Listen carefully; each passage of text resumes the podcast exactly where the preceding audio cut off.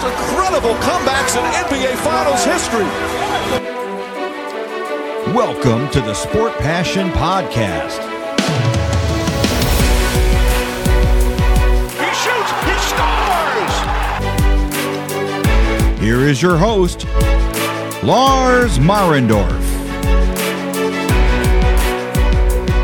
Einen wunderschönen guten Tag und herzlich willkommen zum Sport Passion Podcast. Das letzte Team der Metropolitan Division steht an und das sind die New York Rangers. Und dazu begeben wir uns über den Hudson River in den altehrwürdigen Madison Square Garden in New York. Über der Penn Station spielen die New York Rangers ihre Heimspiele. Und die Rangers, das ist eine Franchise, die gehört zu den Original Six. 1926 hat man begonnen in der NHL Eishockey zu spielen und 1927, 28 wurde dann direkt im zweiten Jahr der Stanley Cup gewonnen. Es folgten Stanley Cup Siege 1933 und 1940. Allerdings jetzt mal so als kleiner ja, Anmerkung zum Einordnen: 1940 haben sie zwei Serien spielen müssen. Das wird sicherlich auch ein bisschen ja, durch den Zweiten Weltkrieg da vielleicht beeinflusst gewesen sein, aber es waren nur zwei Serien, bevor die New York Rangers 1940 den Stanley Cup gewonnen haben. Warum ich so auf der Zahl 1940 rumreite? Naja, dann war lange Zeit nichts. Dann hat man zwischendurch 72 nochmal das Stanley Cup Finale erreicht. Man hat 1979 das Stanley Cup Finale erreicht. Aber das war's. Und das dauerte bis 1994 und ein gewisser Marc Messier war dann einer der Hauptakteure, um den Stanley Cup endlich mal wieder nach Manhattan zu holen. Damals in sieben Spielen gegen die Vancouver Canucks durchgesetzt, genauso legendär die Serie vorher gegen die New Jersey Devils. Auch da sieben Spiele, damals eben Messier mit dieser Garantie für Spiel 6. Und dann hat er da auch einen Hattrick erzielt. Also das sicherlich eine der größten Geschichten in der NHL. Ja, seit 1994 gab es dann nur noch eine richtig erfolgreiche Saison, nämlich 2014. Da haben die New York Rangers noch einmal den Stanley Cup erreicht mit Henrik Lundqvist und haben da dann allerdings ziemlich deutlich mit 4 zu 1 gegen die Los Angeles Kings verloren. Es gab ein paar Finalteilnahmen im Osten, so wenn man über die Jahre guckt, 97 und auch dann 2015, aber insgesamt die Rangers kein wirkliches Team, wo man sagt, die haben jetzt öfter mal angeklopft am Stanley Cup, wie gesagt, 2014 dieser Lauf, aber das war es dann auch schon seit 1994 und die letzten Jahre in drei von vier Jahren haben sie überhaupt gar nicht die Playoffs erreicht. 2019, 20 in der Bubble, da haben sie die Qualifying-Runde erreicht.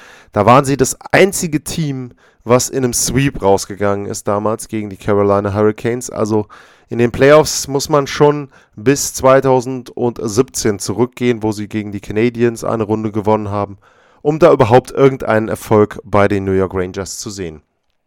Auch im letzten Jahr war die Saison eher ja, mittelprächtig, was eben auch der Platz bestätigt. Platz 16 da von 31 Teams, also genau die Mitte. Man muss allerdings auch schon mal ein bisschen einordnen. Die Rangers hatten 60 Punkte in ihrer Division und der Finalteilnehmer aus Montreal, die hatte 59 Punkte. Also da kann man schon sehen, dass New York gar keine so schlechte Saison gespielt hat. Bilanz bei den Spielen war auch positiv. 56 Spiele waren es ja, 27 davon haben die Rangers gewonnen, 23 verloren, 6 mal Overtime Penalty schießen. Also das war gar nicht mal so schlecht die letzte Spielzeit. Im Grunde ist es sogar so, wenn man sich die anderen Zahlen anguckt, also nicht nur rein die Punkte, sondern eben dann auch auf ein paar andere Werte geht. Zum Beispiel die geschossenen Tore. Da waren die Rangers auf Platz 10. Äh, wenn man dann auf die Gegentore rüberschwenkt, da waren die Rangers auf 13. Auch bei den Special Teams waren sie nicht wirklich so schlecht. Das Powerplay 20% war Platz 14.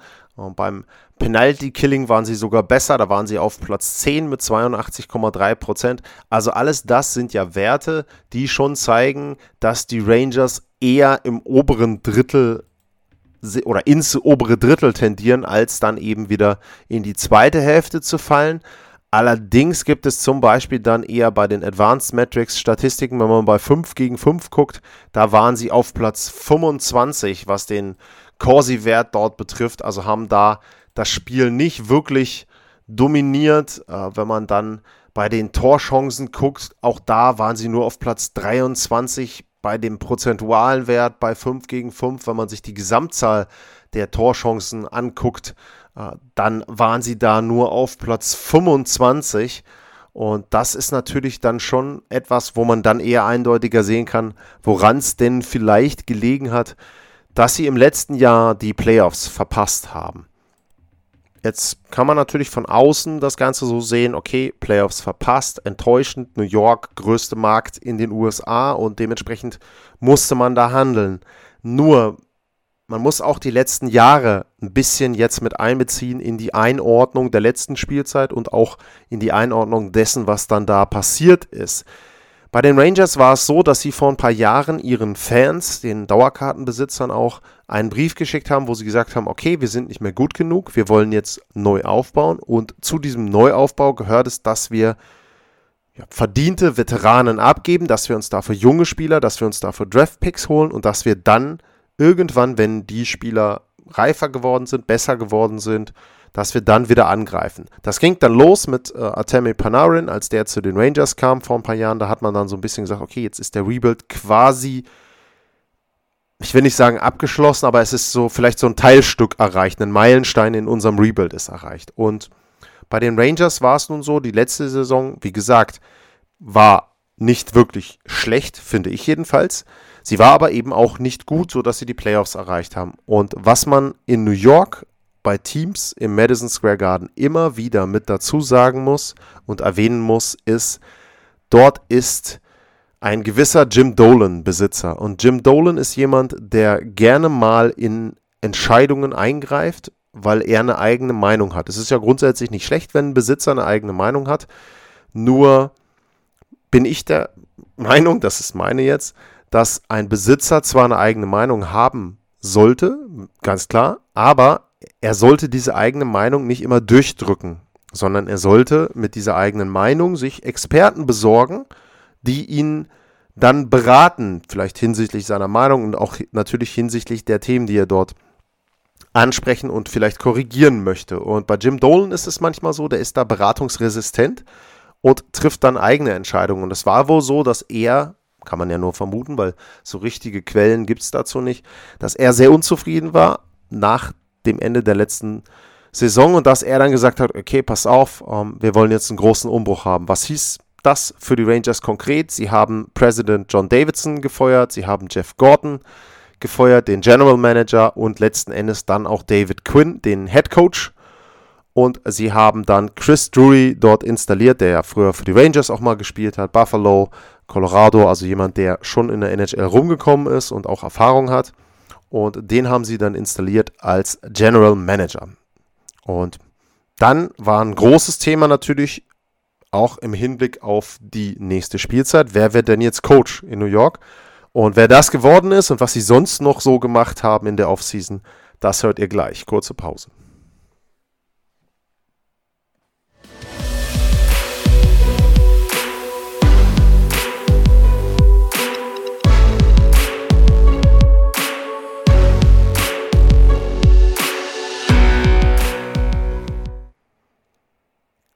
Zurück beim Sport Passion Podcast und die New York Rangers waren auf Trainersuche. Das war das letzte Thema vor dem kurzen Break. Und die New York Rangers sind fündig geworden. Ich will jetzt nicht alle Kandidaten nochmal anführen. Rod Brindamore hatte ich genannt im Carolina Podcast in der Vorschau auf die Hurricanes, aber es gab auch noch ein paar andere Kandidaten. Letzten Endes ist es dann Gerard Gallant geworden, der ehemalige Coach der Florida Panthers. Da gab es diese legendäre Geschichte, wo sie ihm das quasi nach dem Spiel gesagt haben und er mit dem Taxi nach Hause fahren konnte.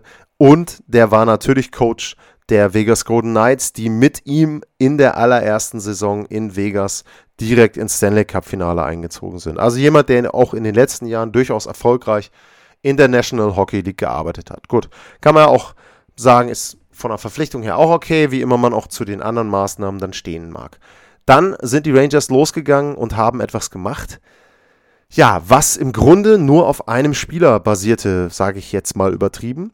Denn es gab im letzten Jahr ein Spiel gegen die Washington Capitals, ein Heimspiel, wo Tom Wilson ein bisschen Amok gelaufen ist, meiner Meinung nach. Und wo die NHL mal wieder das Problem hatte, dass ihre Schiedsrichter Aktionen, die nicht aufs Eis gehören und die nichts mit Eishockey zu tun haben, nicht entsprechend bestraft haben und dass die Liga selber diese Linie dann auch noch weiterverfolgt hat. Die Rede ist natürlich von dem Scrum, wo dann diverse Spieler dort mit involviert waren und wo letzten Endes auch Atemi Panarin zum Beispiel an den Haaren dann aufs Eis runtergeworfen wurde ohne Helm. Also ziemlich dreckig. Ihr könnt in den Podcasts, die ich gemacht habe während der letzten Saison, da sicherlich nochmal reinhören. Also wer das noch nicht kennt, das Thema, das ist von mir ausführlich behandelt worden. Auch die Art und Weise, wie die NHL damit umgegangen ist. Und dieses Spiel hat im Prinzip dafür gesorgt, unter anderem wahrscheinlich auch, dass Jim Dolan unzufrieden war und er ist jetzt hingegangen und beziehungsweise er hat dann den Auftrag gegeben an seinen General Manager, den neuen, an Chris Drury, okay, wir müssen tougher werden, wir müssen härter werden. Dann gab es auch so Aussagen wie Marc Messier, ich weiß gar nicht mehr, ähm, wenn, du, wenn du auf der Straße einen Kampf gewinnen willst, mit den Spielern kannst du das nicht. Oder irgendwie, irgendwie sowas in der Art hat er dann gesagt, ja, super, Oldschool-Hockey. Ähm, also im Prinzip so ein bisschen all das, was die Liga gerade die letzten Jahre rausbekommen wollte und viele andere Vereine rausbekommen aus dem Sport, das wollten die Rangers jetzt wieder haben. Aber gut, kann man so machen, muss man natürlich nicht. Aber die Rangers sind eben diesen Weg gegangen. Und was heißt das konkret? Wir schauen uns mal an, was haben sie alles so gemacht in der Offseason. Sie haben erstmal ein paar Spieler abgegeben. Pavel Buchnevich ist da sicherlich der größte Name. Den haben sie zu den St. Louis Blues getauscht kann man insoweit noch nachvollziehen, dass man da sagen muss, okay, ähm, der braucht einen neuen Vertrag und den hätte er auch in New York gebraucht. Das wollten sie ihm vielleicht nicht bezahlen, was er wert ist. Tony D'Angelo wurde rausgekauft, das finde ich einen sinnvollen Move, habe mich ja schon auch da bei dem Keynes Podcast zu geäußert, was ich von dem halte. Dementsprechend sollte man da vielleicht auch nochmal reinhören, hat für mich aktuell nichts in der NHL zu suchen, der Typ, aber gut, er hat wieder einen Vertrag bekommen.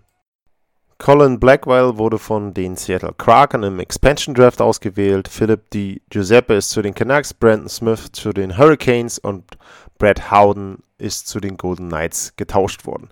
Was haben sie gemacht? Sie haben versucht, ein bisschen Grit reinzubekommen und das haben sie versucht, indem sie von den Tampa Bay Lightning Barclay Goodrow geholt haben. Sie haben Ryan Reeves geholt, der natürlich dann derjenige ist namentlich, der in Richtung Tom Wilson agieren soll wahrscheinlich. Patrick Nemeth, Dryden Hunt, Sammy Blay und Jared Tenordi sind die anderen Namen, die sie noch mit in den Kader geholt haben. Die große Frage bei den Rangers ist, haben sie damit zu viel Grit abgegeben, äh, zu viel Qualität abgegeben, zum Beispiel mit einem Buchnevich und sich Spieler geholt, die eher so ja, qualitativ vielleicht ein bisschen in der unteren Kategorie anzuordnen sind. Ryan Reeves habe ich mich schon öfter auch zugeäußert, wenn man übrigens Tom Wilson und Ryan Reeves direkt ähm, vergleicht. Beide ähnlich, ich sage mal, verrückt, um es positiv auszudrücken. Ähm, für mich Oldschool Hockey, teilweise was sie spielen. Vieles, vieles Borderline. Also Reeves hätte von mir aus letztes Jahr wesentlich längere Sperren kriegen müssen, eigentlich in den Playoffs. Tom Wilson hätte auch von mir eine Riesensperre aufgebrummt gekriegt für die Aktionen dort in dem Rangers-Spiel. Und da nehmen sie sich nicht viel, aber ein Ryan Reeves kann keine Tore schießen. Also nicht so wie Tom Wilson zumindest. Wenn du den neben einen Alex Ovechkin stellen würdest, weiß ich nicht. Ovechkin würde den dann wahrscheinlich selber umchecken, weil er ihm qualitativ nicht gut genug ist. Aber gut, das lassen wir mal dahingestellt. Barclay Goodrow hat sicherlich in Tampa gezeigt, was er kann. Zweimal einen Stanley Cup gewonnen, also durchaus ein wirklich guter Spieler dort in der dritten Reihe. Und dann ist natürlich die Frage, wo soll er bei den Rangers spielen? Aber da kommen wir dann gleich noch zu. Ein großes Thema im Sommer in New York war noch Jack Eichel.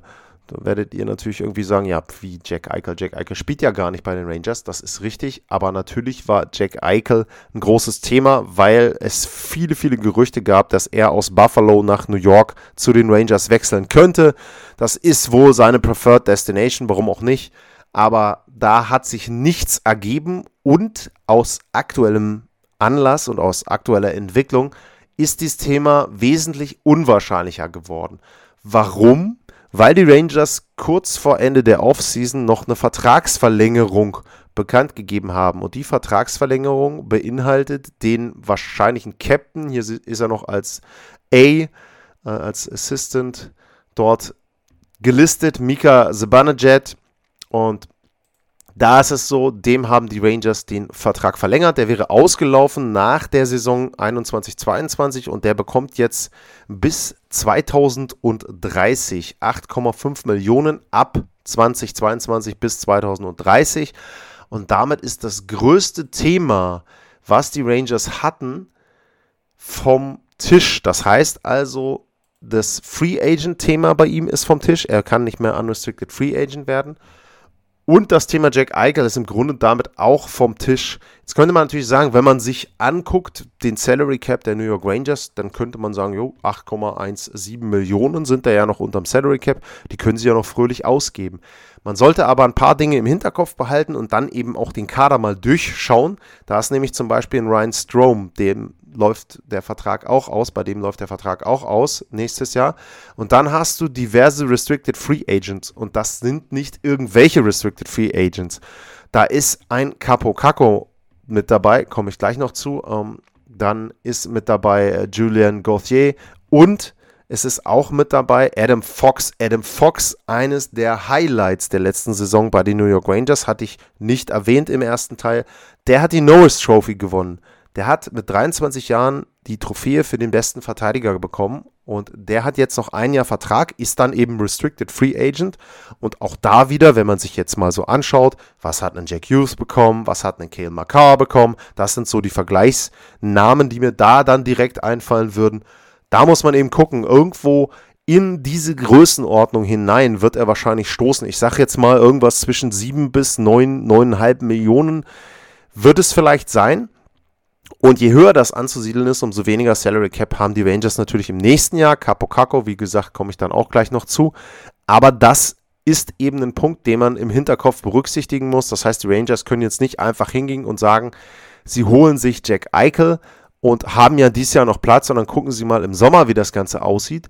Und man muss bei Jack Eichel auch noch einen Punkt mit dazu erwähnen, dessen Vertrag ist ja auch bis 2026. Also es sind fünf Jahre, es ist jetzt nicht so, dass es irgendwie zwei Jahre sind oder so. Das heißt, man muss da wirklich auch ein bisschen noch weiter in die Zukunft gucken und nicht nur nächsten Sommer, sondern auch im Sommer drauf laufen bei den Rangers diverse Verträge noch aus. Also für mich ist das Thema aktuell jedenfalls vom Tisch für die New York Rangers. Ja, und was haben sie sonst noch gemacht? Hatte ich das äh, noch erwähnt? Ja, Patrick Nemeth äh, hatte ich erwähnt. Ja, Gut, was willst du dazu sagen? Also, der hat meiner Meinung nach die Avalanche, will nicht sagen die Serie, aber schon ein oder zwei Spiele gegen die Golden Knights gekostet, mit ein paar Fehlern, zumindest Gegentore dort verursacht. Also, der hat kein so positives Bild für mich abgegeben. Aber auch da, wie so oft, muss ich das so einordnen, dass man sagt, naja, welche Rolle soll er denn spielen? Bei den Rangers, wenn er da eher hinten anzusiedeln ist, dann ist das auch noch okay. Ähm, mit Adam Fox haben sie ja einen ganz klaren Nummer 1 Verteidiger. Und ansonsten muss man gucken, ja, und muss man gucken, das machen wir gleich, kurze Pause und dann gehe ich ein bisschen in die nächste Saison hinein, in die Vorschau dann wirklich auf das, was ich von den Rangers erwarte. Bis gleich.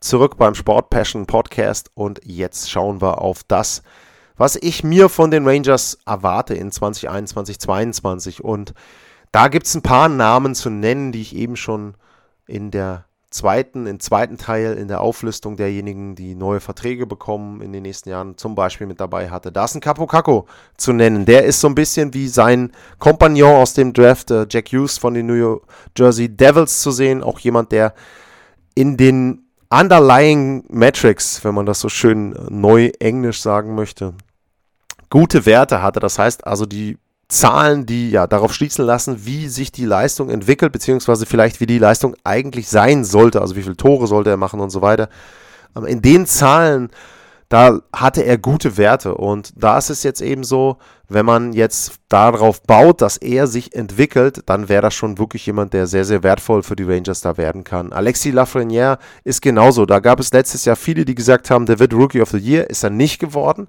Aber das heißt nicht, dass er komplett schlechte Entwicklung genommen hat, sondern auch bei ihm konnte man schon ein paar Mal gute Ansätze sehen. Wenn der auch wieder einen Schritt nach vorne macht, dann ist das eine Entwicklung innerhalb der Rangers. Wenn man dann Philip Cheetle zum Beispiel ähm, sieht, der hat jetzt einen Hattrick geschossen in der Preseason. Auch das jemand sicherlich, ein Vitali Kravtsov, wo man sagen kann, okay, das ist gar nicht schlecht. Auch die dritte Reihe jetzt, Goodrow, ähm, Cheetle und äh, Kravtsov, finde ich gar nicht mal so schlecht als dritte Reihe. Wenn man dann in der ersten Reihe, die zentral um The Benejet aufbaut, und Chris Kreider und Lafreniere, zweite Reihe mit Panarin, Strom und Capo Caco.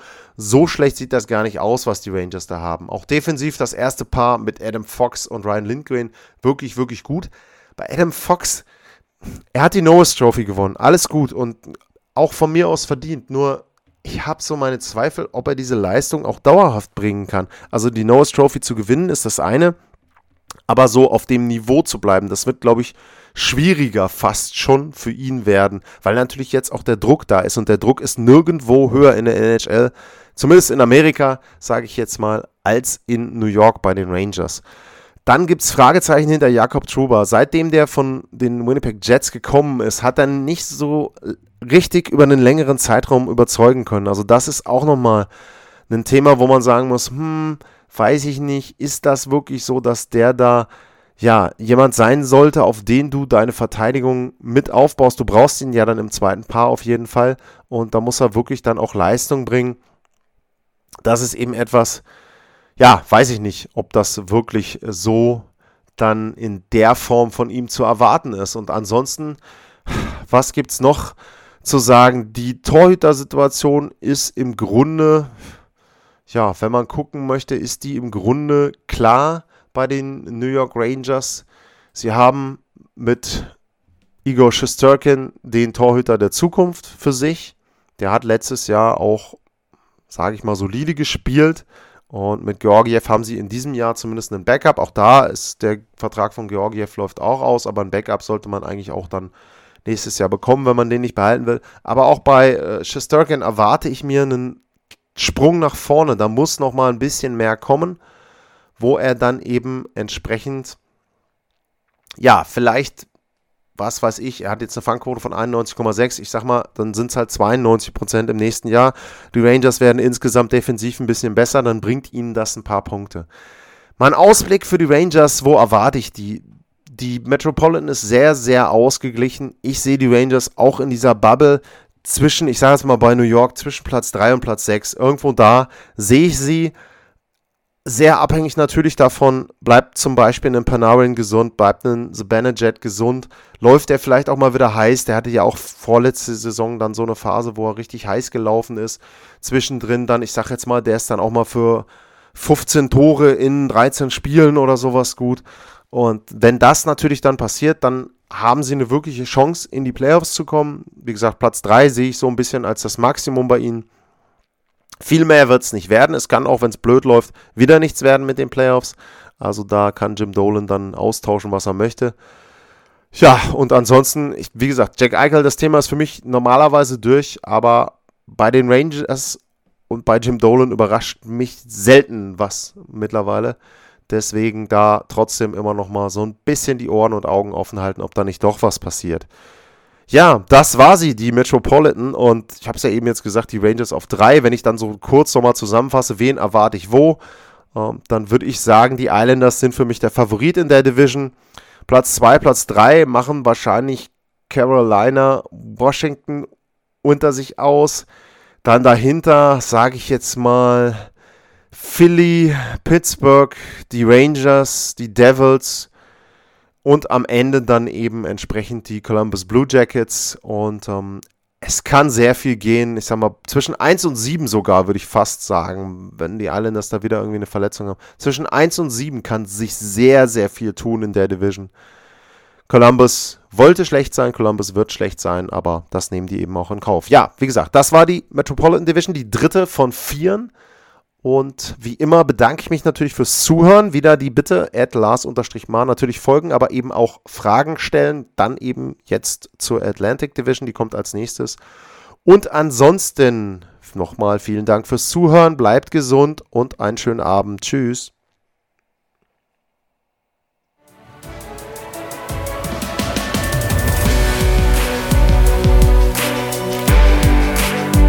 Sportliche Grüße. Das war's, euer Lars.